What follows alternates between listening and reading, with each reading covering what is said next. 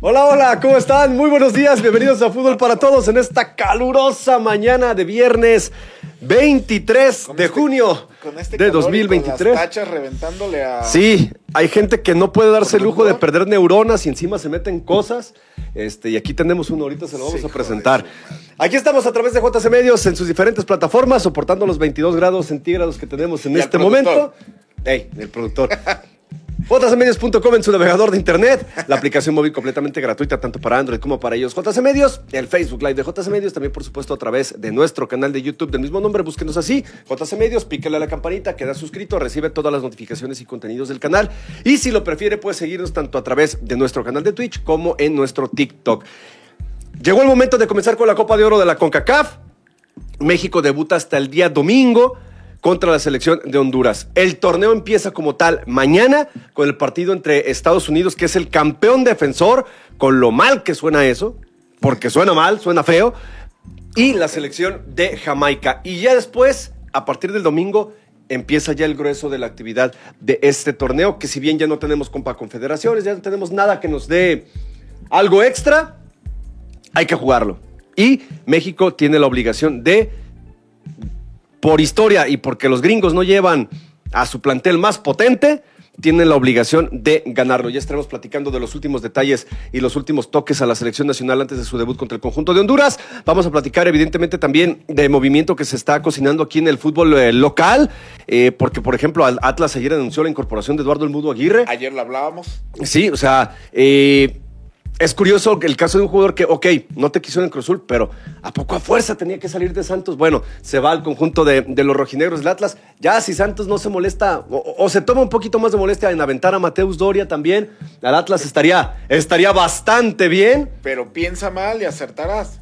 Porque esa aferración de Ah, de- de, de- exactamente, no. O sea, entonces, seguramente eso es. Si hay algo, este. Seguramente es petición expresa de Pablo Repeto, el técnico del- de, de Santos, que llegó faltando tres jornadas, dos jornadas, y, y los alcanzó a colar un poquito a la, a- a la liguilla, pero a lo mejor es petición expresa del, del técnico, a lo mejor ya tiene negocio con otro delantero que venga del extranjero, quién sabe, pero, pero sí ese empecinamiento de que una cosa es que alguien foráneo, externo, como Sí. Cruz Azul, te haya pedido, te haya buscado para hacer la compra y otro que de todos modos, ah, y que hayas accedido, pero que además digas, bueno, no se hizo con Cruz Azul, ya me lo quedo. Ah, no, Eh, fuera de Santos porque a fuerzas. tengo en el entendido que transferible no estaba. Ah, no. O sea, no estaba en su lista donde dices, estos ya no los quiero.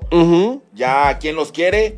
Al mercado abierto. Abierto y cáigale, a partir ir de aquí Azul negociamos. Por petición expresa de Cruz Azul. Sí, del Tuca Ferretti. No porque Santos los estuviera ofertando. Y, y resulta que ayer eh, sale el O sea, anuncio sí o sí. De, de que el Eduardo El Mudo Aguirre ¿A es nuevo jugador del la Atlas. basura? Ah, es el Atlas.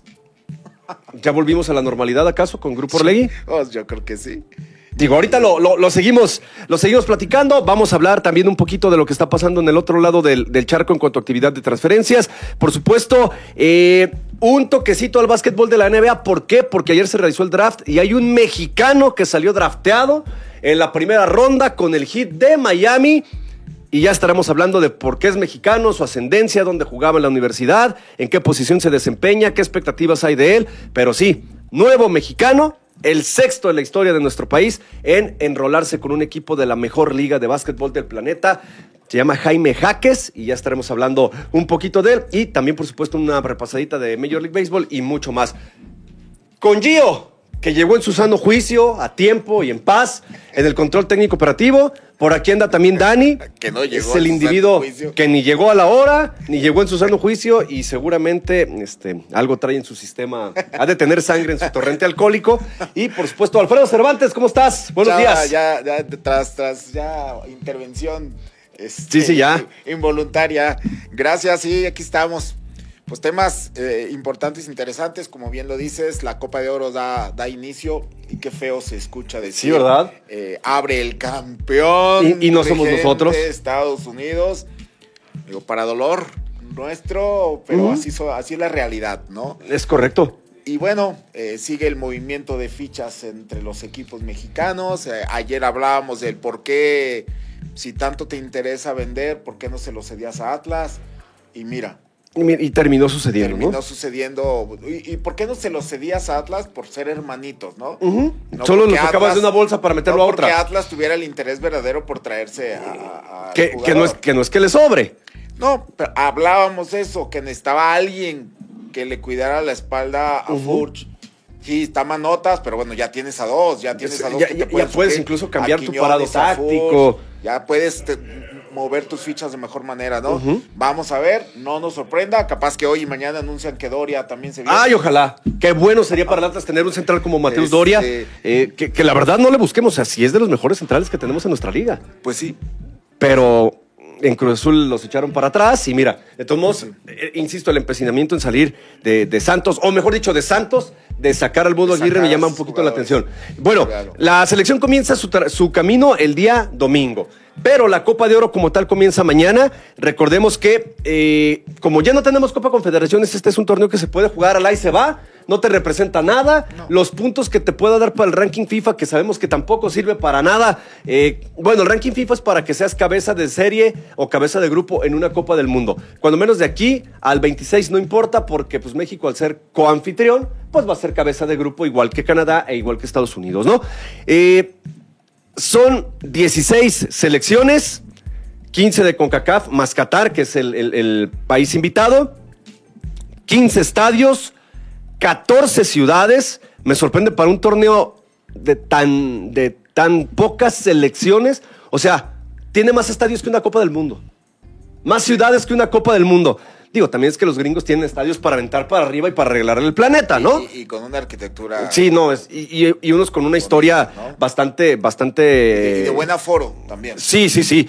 Eh, bastante interesante. Por ejemplo, de esos estadios son en Arlington, o sea, Dallas, el estadio de los vaqueros, el ATT Stadium, 80 mil. Luego en Charlotte, y digo, voy de mayor a menor.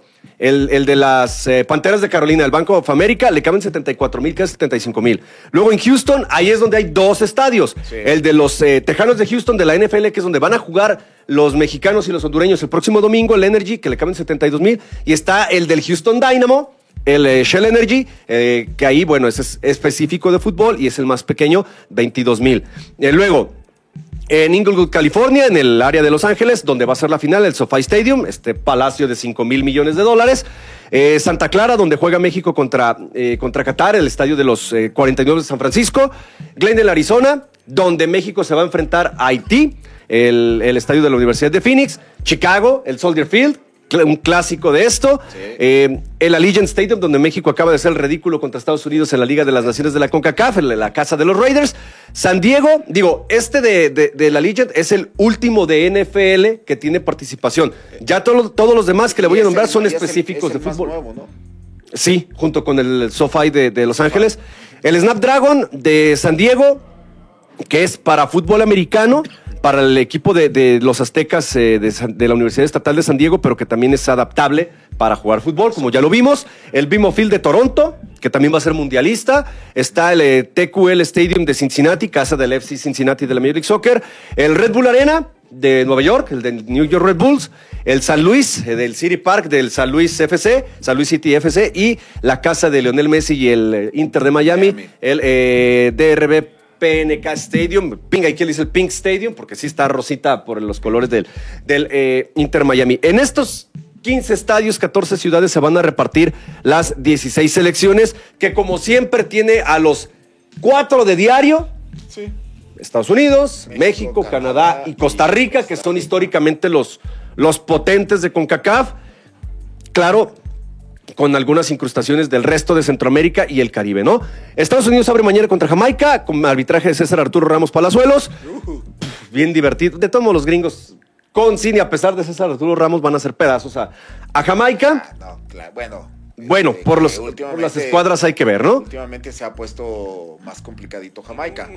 Sí, como que han tenido un poquito más de. No, no, debe haber problemas. Es, que ese es el punto. O sea, esto está Aunque diseñado. Quieras ponerle marcador apretado, pero Estados Unidos. Esto, Alfredo, está diseñado para que. lo va a llevar para que lo gane, o sea, la final de México-Estados Unidos, o sea, por lo civil y por lo penal, ¿no? Van a poner otra reshinga. Es correcto, es correcto. Eh, en el grupo está Estados Unidos, Jamaica, que Jamaica, por ejemplo, eh, tiene la ventaja de agarrar muchísimos ingleses de ascendencia jamaicana y que los tiene contemplados para su, para su selección. Eh, por ejemplo, su principal figura va a ser Mijail Antonio, centro delantero del West Ham United de la Liga Premier de, de Inglaterra. Tiene otros jugadores que militan ahí, de Mary Gray, por ejemplo, delantero del Everton, Bobby de Córdoba delantero del Fulham. O sea, tiene, tiene un poquito... Gente con experiencia. Sí, sí, sí, sí. Y que juega en... Y, y sí juega en las mejores ligas del, del planeta, ¿no? Está también la todopoderosa selección de Trinidad y Tobago y la, la selección de San Kitts y Nevis. Eso es el grupo A. El de nosotros ya lo sabemos, México, eh, la selección de Honduras, Honduras, que es la más potente después de nosotros, teóricamente. Haití y Qatar. Haití y Qatar. Honduras, la verdad, la verdad, la verdad, su mejor jugador o el más reconocido eh, puede ser aquel que vino a Rayados de Monterrey y que pasó con toda la pena y nada de gloria, este delantero eh, Albert Ellis, eh, que duró aquí como seis meses y no sirvió para maldita la cosa y que lo aventaron al Houston Dynamo y ahorita anda jugando en Francia. Y de ahí en más, ni catarís ni, ni haitianos, por supuesto, tienen algo que ofrecer. El grupo C tiene a Costa Rica, que decíamos de los cuatro sí. más fuertes de CONCACAF. Costa Rica, Panamá, digamos que es la selección de mayor crecimiento en el último en el par de ciclos mundialistas. Y que ha, ha, mostrado buen fútbol. ¿eh? Sí, Panamá, de hecho, ha, ha, sobrepasado a Costa Rica en un tema no va a ser eh, de Centroamérica, nada ¿no? Nada fácil para Costa Rica no. llevarse el primer lugar de ese grupo, porque Panamá puede, puede competir de tú a tú. le va a competir. Sí, claro. Está El Salvador, que bueno, este país es más famoso por otras cosas, lamentablemente, que por su fútbol. Sí. Y está la selección de Martinica, todopoderosa también. Y en el grupo de Canadá, Canadá, que es, eh, bueno, coanfitrión del Mundial y que sí tiene algunos jugadores regados en, en equipos del viejo continente. Es su mejor futbolista en esta lista, ojo, en esta lista porque no están todas las estrellas del, de, del balompié canadiense. Es decir, por ejemplo, aquí no tenemos a Alfonso Davis, que es su mejor jugador, sí. pero eh, su mejor futbolista eh, es eh, Junior Hoylett, que juega en, en Inglaterra. La, ahora, bueno, su equipo bajó a la tercera división. Lucas Cavallini, aquel que estuvo aquí en el, en, Puebla. en el Puebla. Y la verdad es que Canadá de ahí en más no trae para competir. Está Guatemala. Guatemala. Cuba, que aquí la noticia va a ser cuántos se fugan. Y la selección. y la selección de Guadalupe. Que, que, que, ese va a ser el momio más importante. Hey, las, las casas de apuestas a ver cuántos cubanos desertan en esta desertan? convocatoria, ¿no? Y como aquí el que le reventó la tacha ya está bien acelerado, el sí, producer, sí. Nos vamos a ir a la pausa y ahorita regresamos ya para lo que corresponde a temas de eh, cancha para la selección mexicana. Así es de que Dani, apriétale el botoncillo, vámonos al corte y regresamos con más. Volvemos a Fútbol para Todos, 8 de la mañana con 21 minutos. Recuerde que si quiere proteger su vehículo del robo de la computadora, la mejor opción es visitar a nuestros amigos de Autosports Patria, que le ofrecen un kit de seguridad que consiste en un paquete de candados especiales para el cofre de su auto, que van a impedir precisamente que le den baje con el cerebro de su vehículo. Visítelos en Avenida Patria número 2785 en la colonia El Coliurbano. Si usted va por Mariano Otero rumbo a la primavera, llegue al semáforo de Patria, vuelta a la derecha, 200 metros, 250, y ahí se los va a encontrar. Autos por Patria preocupados por proteger su patrimonio. Bueno, eh, Jaime Lozano ayer hablaba eh, de cómo a él le gusta un estilo distinto al de Diego Coca para parar sus equipos dentro de, de la cancha. Digo, es, es más eh, abierto, ¿no? Exactamente, o sea, es. Ojo, distinto no significa mejor, distinto, distinto no significa eh, que como un estilo no funcionó con este grupo de jugadores, el otro sí. sí. Depende en gran parte, la mayoritaria, a los futbolistas. Pero ayer Jaime Lozano es, dice que a él le gusta un estilo distinto y dice cómo va a parar al equipo, porque mmm, porque también es la misma formación, el mismo parado que le permitió salir eh, con la medalla de bronce de los Juegos Olímpicos de Tokio, que no le busquemos. Es el máximo logro como estratega que ha tenido Jaime Lozano en su corta carrera precisamente en los banquillos.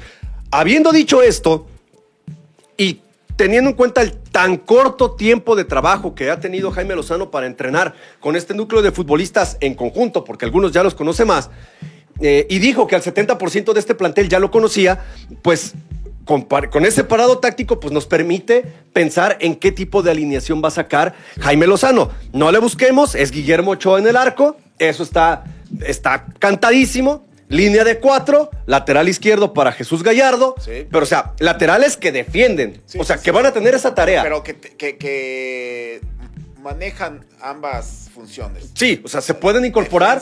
Y, y también ofenden bien. Pero, ¿no? pero al pararlos en línea de cuatro, primero les vas a pedir que defiendan. no, no, y, y si tienen Hoy oportunidad, yo- yo que creo se suban. Que, hoy día eh, Jaime va sobre ese objetivo. Primero, A, a los fundamentos, bien ¿no? paradito. O sea, vamos a empezar de atrás. De atrás por adelante, claro, O sea, claro. vamos funcionando. Ok, ok, ok, ok. Hasta que logremos. Hasta que topamos con el centro delantero, ¿no? En ese 4-3-3, la lógica nos daría que sean Gallardo y Jorge Sánchez como laterales porque son los más experimentados en esta Por- posición. Por teoría. Un gusto personal, yo pondría a Gerardo Arteaga. Sí, yo, yo no pondría a. A Jorge Sánchez, a Jorge ¿verdad? Sánchez, Sí, no. sí, te entiendo. Yo por gusto personal pondría a Arteaga y a Hasta- Julián Araujo, hasta fíjate. el- Kevin, posiblemente. Lo malo es que a Kevin lo bajaron de la, Del de la lista. ¿no? Pero- Diego Coca lo bajó. Digo, seguramente a Jaime Lozano le habría gustado tener a Kevin Álvarez Sí, claro. eh, por la derecha. Pero bueno, los centrales sí es el cachorro. Y vamos a ver qué tanto efecto surtió la queja, la lloradera de Johan Vázquez de que para qué viene si no juega. Pero Jaime Lozano sí lo tuvo en los Juegos Olímpicos. Por eso creo yo que la dupla es Creo que el va a ser cachorro la dupla con Johan. No más, porque a partir de ahí, es más, jugando en los Juegos Olímpicos fue cuando Johan emigró al Genoa. Sí. Terminando los- la actividad en Tokio, se fue Sí, al Genoa, sí, descendió, Cremonese, descendió. A, a surgir propuestas. Mira aquí, paréntesis, nomás porque no podemos girar la cámara, pero aquí se nos apareció un ánima. De animalote. gorda y cachetona. este, la defensa creo que la podemos, la podemos discernir así. Sí. En medio, los tres del medio es Edson, en el puro centro como Eh, contención. contención. Ese es indiscutible, Bueno, incuestionable. estaba- andaba tocado. Sí, pero vas a ver que con la llegada de Jaime Lozano milagrosamente se Se va, a aliviar. Vas a ver. A mí mi duda en, en la mitad de la cancha, Yo, yo, yo iría Eso. por adelante, o sea, adelantados. a- acompañando Creo ajá, que a es- Edson, yo pondría a Charlie y a, y a Córdoba. a Charlie y a Córdoba. Y Orbelín, ¿no? No. Fíjate que yo pondría a Orbelín Pineda en lugar de, de Charlie Rodríguez como volante por derecha. Y lo de Córdoba, sien- Siento que lo, estoy que lo pondría muy, muy retrasado. Sí, claro. Aparte, siguen siendo ¿Dónde jugadores que juega? los tuvo en Tokio. ¿Con Tigres en dónde juega? un poquito más adelante. Poquito. Digo, también se pueden alternar y se pueden rotar, ¿no? El problema creo, creo que yo, por ejemplo, está Luis Chávez. ¿Lo vas a quitar? Pues es que ese es el Fíjate, problema. irónicamente que- ahora Jaime Lozano va a que tener, tiene muchas elecciones para ese para esos puestos. va a tener saturación. Claro. e- si- en si- ese lugar. Si lo ve por el lado um, que también quiere utilizar la- los disparos de larga distancia, pues yo creo Es, que es Luis Chávez. Luis Chávez. Luis Chávez, sí o sí. Y Orbelín Pineda. Sí. Porque tiran mucho más de fuera que lo que lo hacen Que lo que Córdoba y Charlie Rodríguez. Charlie. Rodríguez, ¿no? Y el tema es que luego vienen los tres de ataque. En los tres de ataque tienes un extremo diestro, un extremo izquierdo y tienes el centro delantero. ¿Será que ahora Jaime Lozano se va a atrever a quitar al campeón de goleo de la Liga MX, a quien ya conoce porque fue uno de sus refuerzos en los Juegos Olímpicos de Tokio, Henry Martín, para poner Está- al que hizo, al que terminó en términos generales la temporada con más de 20 goles como el Santi Jiménez? Metió más, más goles que Henry. Sí, en, en la temporada como tal, Metió más sí. goles que Henry. Entonces, Y, y- y en una liga yo creo que más, más complicada que la- sí, que la sí, propia, sí, ¿no? sí, lejos. La Eredivisie es mejor que Ahí está liga. el morbo. Sí, yo sí tengo ese morbo, la neta. Realmente la mentalidad de Jaime es voy con lo que me funcionó en aquellos ayeres, Ujú. va Henry.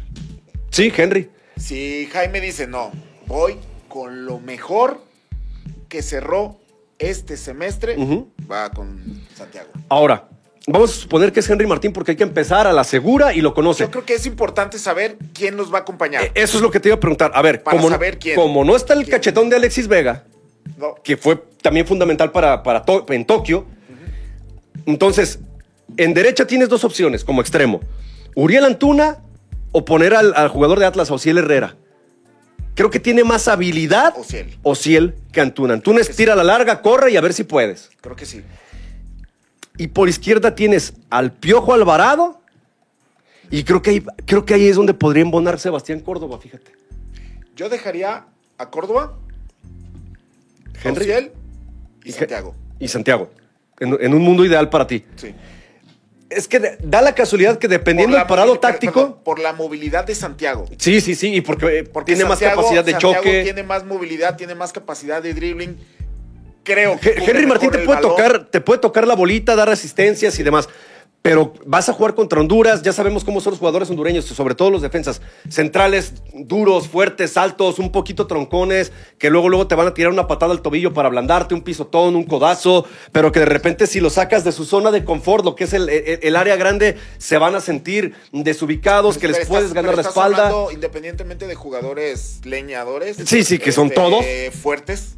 Que son fuertes. Entonces, ¿quién está más acostumbrado a jugar contra Eh, Santi, fuertes? Santi, Es Santiago. indiscutiblemente. El- el- de hecho, la liga neerlandesa se caracteriza por eso, ¿no? A, a Henry y como que a Henry se achica. necesita un poquito más de espacio, ¿no? Sí. Henry Martín, sí, te encuentra la pelota filtrada o se te puede funcionar incluso hasta como un media punta que, que permite la incorporación de sus compañeros por los costados. Pero la realidad de las cosas es que de, de un, Aparte- de un plumazo, Alfredo, tiene Aparte de sobresaturación. todo, aparte de todo. en media vas cancha a tener atrás A Orbelín. Orbelín y Santiago se conocen. Porque fue jugar. Sí, estuvieron juntos en- en- en- en la máquina. de Cruz Azul. Y aparte, eh, pues el 70% sí es cierto lo que dice Jaime Lozano. Pues ya trabajó junto con este equipo. O sea, a lo mejor no de manera constante, pero en algún momento estuvieron encerrados, concentrados, practicando un día sí y otro también duro y dale, doble sesión, y tuvieron un resultado muy bueno. O sea, una medalla de bronce. Es, es muy buena. Claro. De manera tal que, insisto, quizá donde ahora de repente tiene más problemas para de- de- definir una alineación es en, defen- eh, en defensa por la, ojo, más problemas por la escasez De jugadores defensivos. Pero de repente ya le sobran, si va a poner a tres en medio, va a tener siete jugadores de donde agarrar y tiene muchas, muchas combinaciones. Y de repente, si va a poner tres de ataque, también tiene otros seis futbolistas para, para echar mano de ahí. Este tipo de decisiones difíciles para el técnico son ideales. A ver, si no me sirve este, me sirve este. Ofensivamente, si estás hablando de qué jugadores ya se entienden o se conocen, ya jugaron juntos. Entonces, el Piojo Alvarado en tiene que ser caso, titular. al Piojo.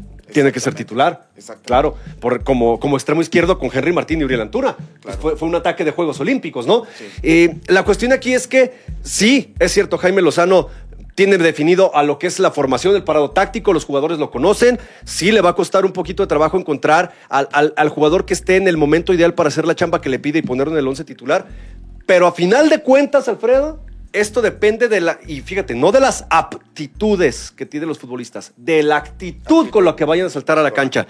Y creo yo que, como todo indica, y a veces las palabras dicen más de lo que quieren decir, las frases, y lo que dijo el otro día la bomba Rodríguez de que los jugadores te conocen y te quieren bien, aparentemente le tendieron la cama a, Diego Coca. Eso ya no claro, de los, de los ausentes ya no hay que hablar, Eso ya no está discusión. ya no está discusión exactamente, porque aparte el fútbol mexicano se ha caracterizado por eso Ya, históricamente, ya a nivel hoy- de clubes hoy- y selecciones. ho- ho- Hoy día yo creo que, que las miradas están puestas en, en qué parado va a usar este Jaime. Sí, Jaime Lozano, Eh, y si los jugadores creo- van a salir con, Yo creo que sí van Con a eso, salir con, con- con- con- con con eso. ganas, ¿no? Sí, con ganitas. Yo creo que sí. Eh, tampoco, también creo, que no- más bien no creo que Jaime se vaya a ir con la base total y absoluta, con, más bien con el plantel total y absoluto, o la Mm. gran mayoría de los que No. ganaron la... No. Tiene que utilizar sí a los que- a los va que sí están en buen momento. base, sí va a utilizar una sí, base. porque son los que conoce.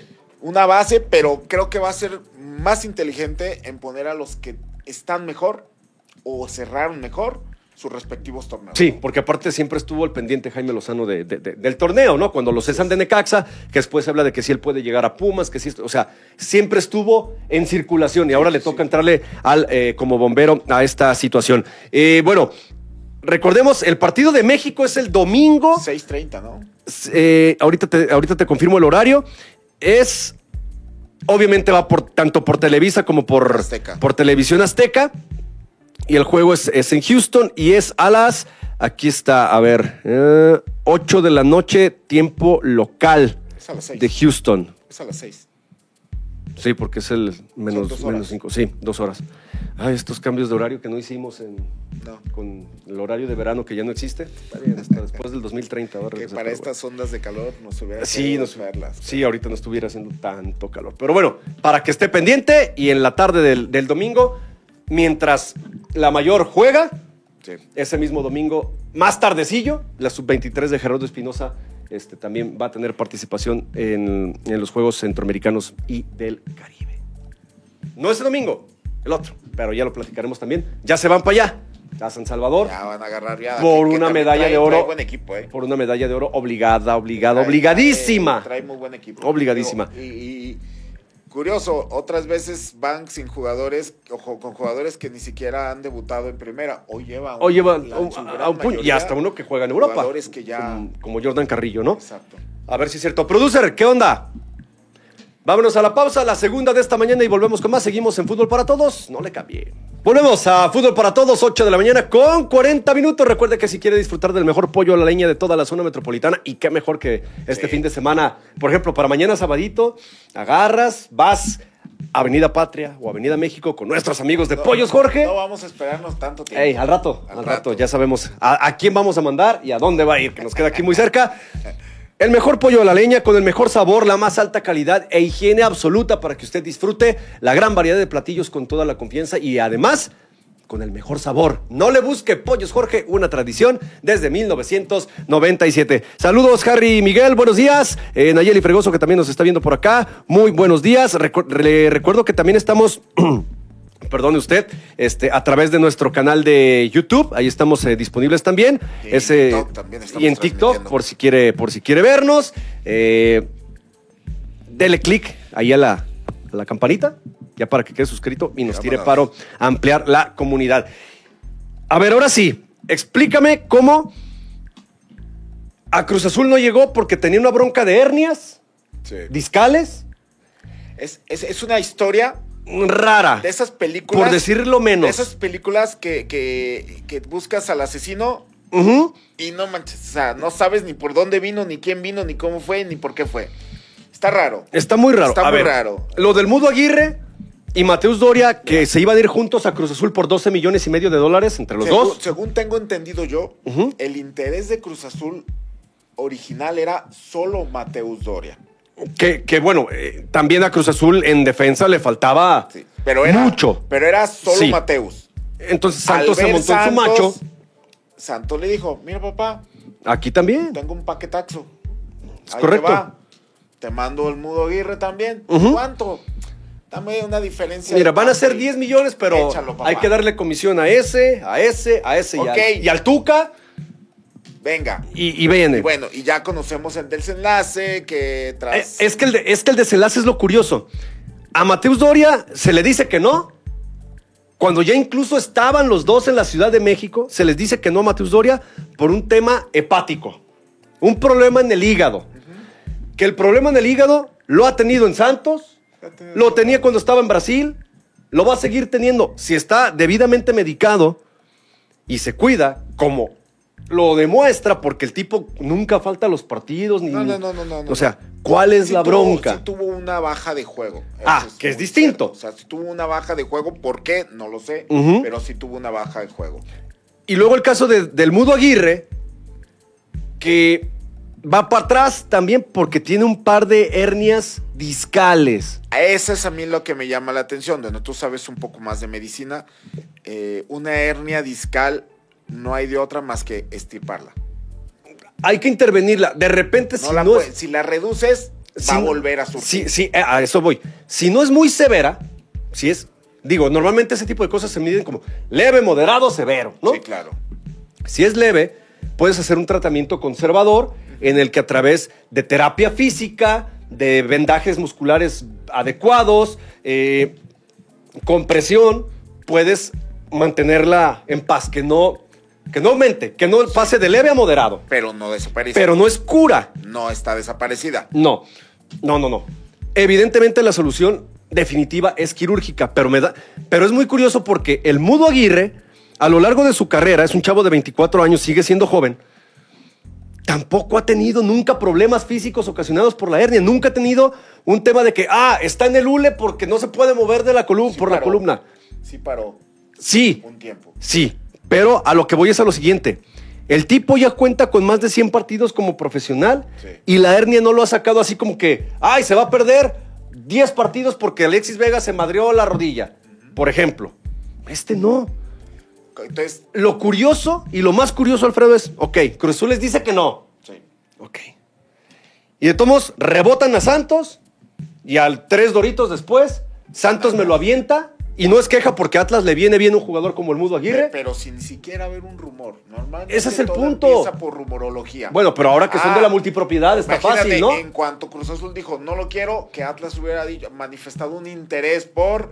Dices, ah, bueno. Eh, Y, sí fue así, o no fue Pero- como que Alejandro Irarragorri dice. ayer que hasta metió gol en los Sí, sí, en el entrenamiento metió, metió gol. Y entrenando todo a dar en O sea, o bien físicamente vale está pena.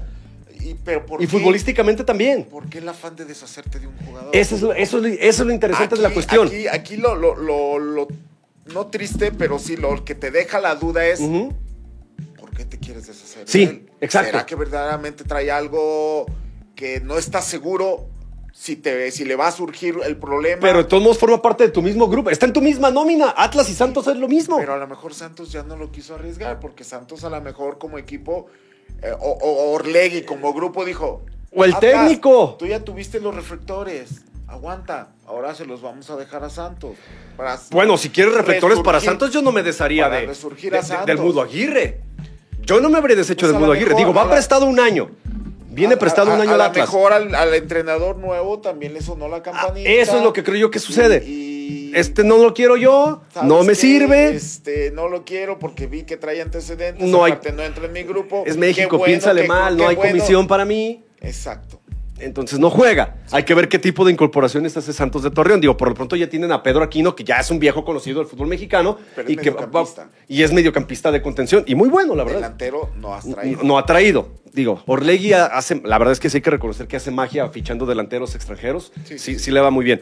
Pero para el Atlas es una muy buena noticia porque a lo que ya nos teníamos eh, acostumbrados y muy limitados de un ataque con Furch, Quiñones y el huevo Lozano, o en este caso Jonathan eh, Osiel Herrera para que el huevo acompañara Ajá. la mitad de la cancha. Ahora, Benjamín Mora de, buen, de, de un trancazo va a contar con cinco, seis jugadores de ataque, Sí. incluyendo la banca. Ya tienes a Quiñones. Furch, eh, Herrera, Manotas, Manotas, y ahora- Trejo y, y- ahora el Mudo Aguirre y al huevo Lozano lo puedes mover como comodín entre media cancha y dices que es- ataque. Que es, un falso. Exactamente, lo mismo te juega de 10 que de media punta que de extremo. O sea, de repente pasó de tener así o así a tener así. Sí, sí, sí. Y eso, por supuesto, para el Atlas, que no, no fue tan goleador. Y aparte, todos saludables. Todos saludables, Alfredo. Y- sí, que está. Del momento están sanitos. Sí. Pero que aún así, ayer lo platicábamos, a Atlas le falta reforzar. Atrás. campo Y atrás. Y atrás. O sea, le Necesita- falta, yo- ayer lo decía, tres jugadores. Delantero, medio y defensa. Bueno, el ataque ya está. Vamos por el medio del defensa. Que Mateus Doria, perfecto.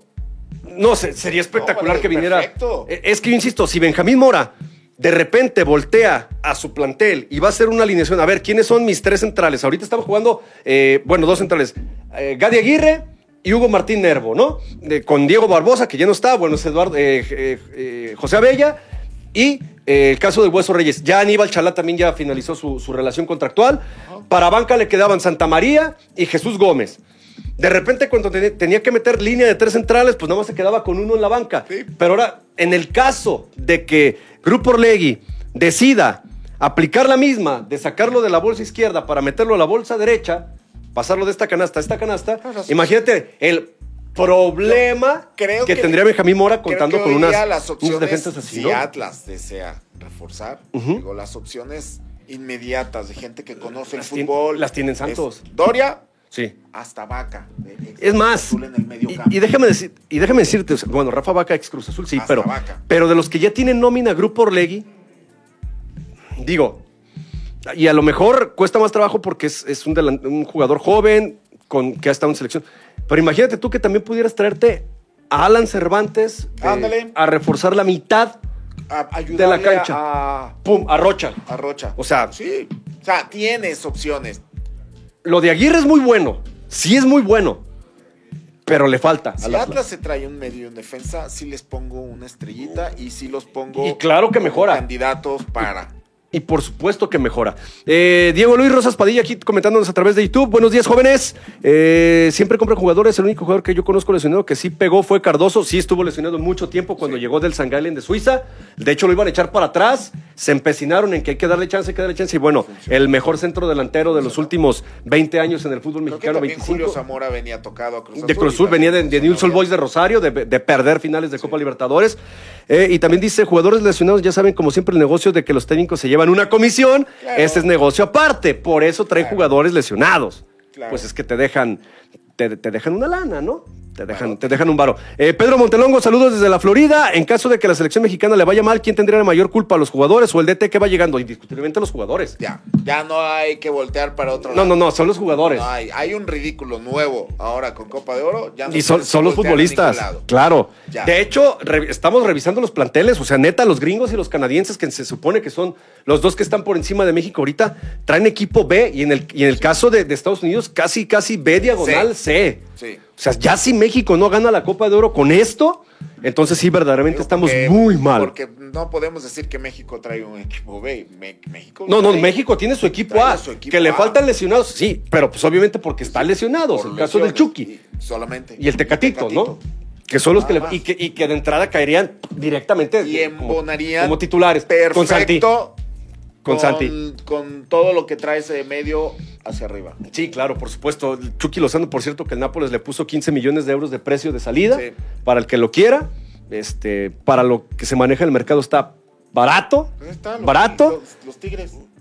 No, el Chucky, el- el Chucky tiene 28, 27, 28. Te garantizo que no se regresa a Europa antes de los 30. Nah, el Chucky todavía le queda mucho tiempo. Le- le- le Sería queda- un tonto venirse a México o a la MLS tan pronto. A la, ajá, a la Major League Soccer, eh, digo, a Arabia no lo van a, no lo van a buscar. Eso, te, eso tenlo por seguro. El Chucky Lozano tiene 27 años. El 30 de julio va a cumplir 28. O sea, ya Le tiene quedan ocho años de carrera. de carrera, pero en. Europa, bien Otros cuidado, bien llevado, unos. tres, cuatro. Yo digo que hasta 6, Alfredo. Pues a los, 20 a los 33, 34. eh, Se supone que está empezando la, la, que a los- meseta. A los, 34 más decida, alta. decida eh, irse a la MLS o venirse a, a- a la liga. a, Pachuca, ¿por qué no? Pero sí, le, eh, le ponen 15 millones de euros de precio de salida. Entonces, es posible que bajo esas circunstancias algún otro equipo. mm, ¿De quién había interés por él? Mira, en su momento, y sí hubo, del Liverpool hace do- un par de años. Eh, en su momento, del Borussia Dortmund también hace un par de años. y nada más. Pero ahorita ya con 15 millones de euros ya es mucho más asequible para, pues casi, casi para todos. Media, media liga de España lo puede agarrar, toda la liga inglesa lo puede agarrar. Sí. Chiste es salirte de- del calcio, pero digo, no tendría por qué salirte. Acabas de ser campeón con el Nápoles. Yo creo que él no jugaste- trae, él no yo trae creo que está gusto. Él no trae prisa. Sale algo, pues lo analizamos. No Alfredo, sale ya nada. lleva 155 partidos con el Nápoles en cuatro temporadas. De, o sea, casi de a 40 por año. Está perfecto. Está, está bastante. Y 30 goles. Para no ser Sí. delantero al uso, el centro delantero está bastante bien. bien. Eh, Entonces, eh, digo, y sale esto a, a- a colación por el tema de que, de que caería directamente A- a titular la en caso de que estuviera saludable, mejor, ¿no? eh, por el sistema, por los modos de juego, sí le convendría a otra liga. Porque Ah, que la Inglaterra. italiana es. Sí, no, me lo cose una patada. pues, bueno, en Inglaterra eh, también eh, pegan es, con tubo. Es la más dura defensivamente. ¿no? Sí, sí, sí, pero aparte Pero en, defienden en bien. una liga donde son más abiertos al fútbol. España. Sería mucho más España sería, sería, sería interesante. Bueno, eso en cuanto al fútbol eh, local. Atlas por fin se movió. Ya estábamos esperando, por fin se movió. Y Ya, eh, ayer lo invocamos nosotros, creo, ¿eh? ojalá, ojalá. Y, nos Atlas, estaban escuchando. y Atlas debuta la próxima Ay, semana. Oye, esperemos que, que también los de Chivas nos hayan estado escuchando. Ey, A ver ¿a si quién te vas a traer para. Chivas tú? A ver si también se mueven. No, digo, pues que porque se van a están- mover. Se están durmiendo sus laureles. Próximo fin de semana, literal, ya estaremos hablando del inicio de la apertura 2023 de la Liga MX. Atlas que recibe a Cruz Azul, que ayer presentó uniforme, y el Guadalajara que hasta el lunes 3 de julio visita a León. Par de partidos muy complicados para el arranque de los equipos Sí, tapatíos. Con ausencias, los. Sí, todos los, sele- lo- los seleccionados nacionales, equipos, los cuatro, cuatro equipos van a tener bajas sí. por la Copa de Oro de la CONCACAF y algunos por los Juegos Centroamericanos y del Caribe. Así es. Pero, pues así es como, bueno, el- la Liga Mexicana nunca ha escatimado y nunca se ha detenido porque haya seleccionados, o sea, para, o sea, es capaz de encimarse en todos lados y no respeta nunca los calendarios, ¿no? Como es más importante la Leagues Cup, pues empezamos la liga un mes antes. Que es más porque importante- tenemos, el varo, efectivamente, el varo. Eh, tú me dices, producer, ya nos vamos de filo, ¿verdad? Pues ya dice, pues ya papi dice. Como que ya, le bajó el efecto. Sí, ya como que ya está. tómate otra. Este, bueno, eh, a ver, vamos a dejar ya el tema del, del balompié. Eh, Ah, vamos a, a otro tema que tiene que ver con mexicanos. sí, eh, y sorprendió porque los podemos contar con los dedos de, bueno, ahora sí ya con los dedos de dos manos, Sí. los mexicanos que han militado, jugado, eh, que se han mostrado en el mejor básquetbol del planeta, la NBA. El primero fue Horacio Llamas, Sí. no le busquemos, con los soles de Phoenix, que fue el, el primerito. Luego vino Eduardo Nájera, Eduardo con, Nájera. con los Mavericks eh, de Dallas, y que luego hizo carrera interesante con, con los Nuggets de Denver y demás. Llegó Jorge Gutiérrez en su momento. Llegó eh, Juan Toscano Anderson con, con- con los Warriors. Es el más nuevo. ¿no? Es el más, el más reciente. Más reciente. Eh, por ahí se me está pasando. Sí. A ver, ayúdame, Dani, Se tú que medio de- le mascas al básquetbol. ¿Lorenzo Mata? evento- Lorenzo no jugó. No, no jugó en la NBA, ¿verdad? No, jugó en universitario. Pero Sí, no en el- NBA. en el colegio, No, sí. Hay otro. Ahorita, ahorita lo voy a encontrar. Este, pero ayer, ayer se celebró el draft Y, y, de, de la NBA. y a mi gusto. Ay. Diferente. Gustavo Ayón, que Ayón. el mejor. O sea, ¿a qué vamos? Perdón, usted. diferente, diferente a los demás. ¿Por qué? Porque estuvo en la primera selección. Sí, estuvo en la primera ronda. Ayer, que se celebró el draft 2023 de la NBA, un nuevo mexicano se anota en esta lista. Si antes los contábamos con los dedos de una sola mano, Llamas, Nájera, John, Gutiérrez y Juan Toscano, ahora llega Jaime Jaques Jr. D'Artagnan. Sí, eh, 23 años, 22 años, egresado. Él sí, sí completó la escuela, eh, sí completó los cuatro años de universidad, 22 años, 1,98 de estatura, Ah, buena estatura. 103 kilos de peso, juega tanto como guardia, eh, juega las, en la- las dos puestos, uno y dos, egresado de la Universidad de California en Los Ángeles, UCLA. Insistimos, los cuatro años y es elegido en el, en el pick número 18 por los actuales eh, subcampeones de la NBA. ¿Qué Lo- el hit es el hit de Miami. Primera ronda. Primera ronda. Y. A, a eso voy con la diferencia con los Sí, demás, ¿no? sí. Jugador del año en 2023 en la conferencia el PAC 12, que es el- esta del Pacífico que tiene a, los, a UCLA, a California Golden Bears, a Stanford, o sea, universidades importantes en el tema del- de, la NCAA. Esta temporada jugó 37 partidos, todos como titular, promedió 33 minutos por encuentro, en la NCAA son 40, eh, un porcentaje de, de- tiro de, de 4.81, o sea, mete casi la mitad de los disparos que intenta.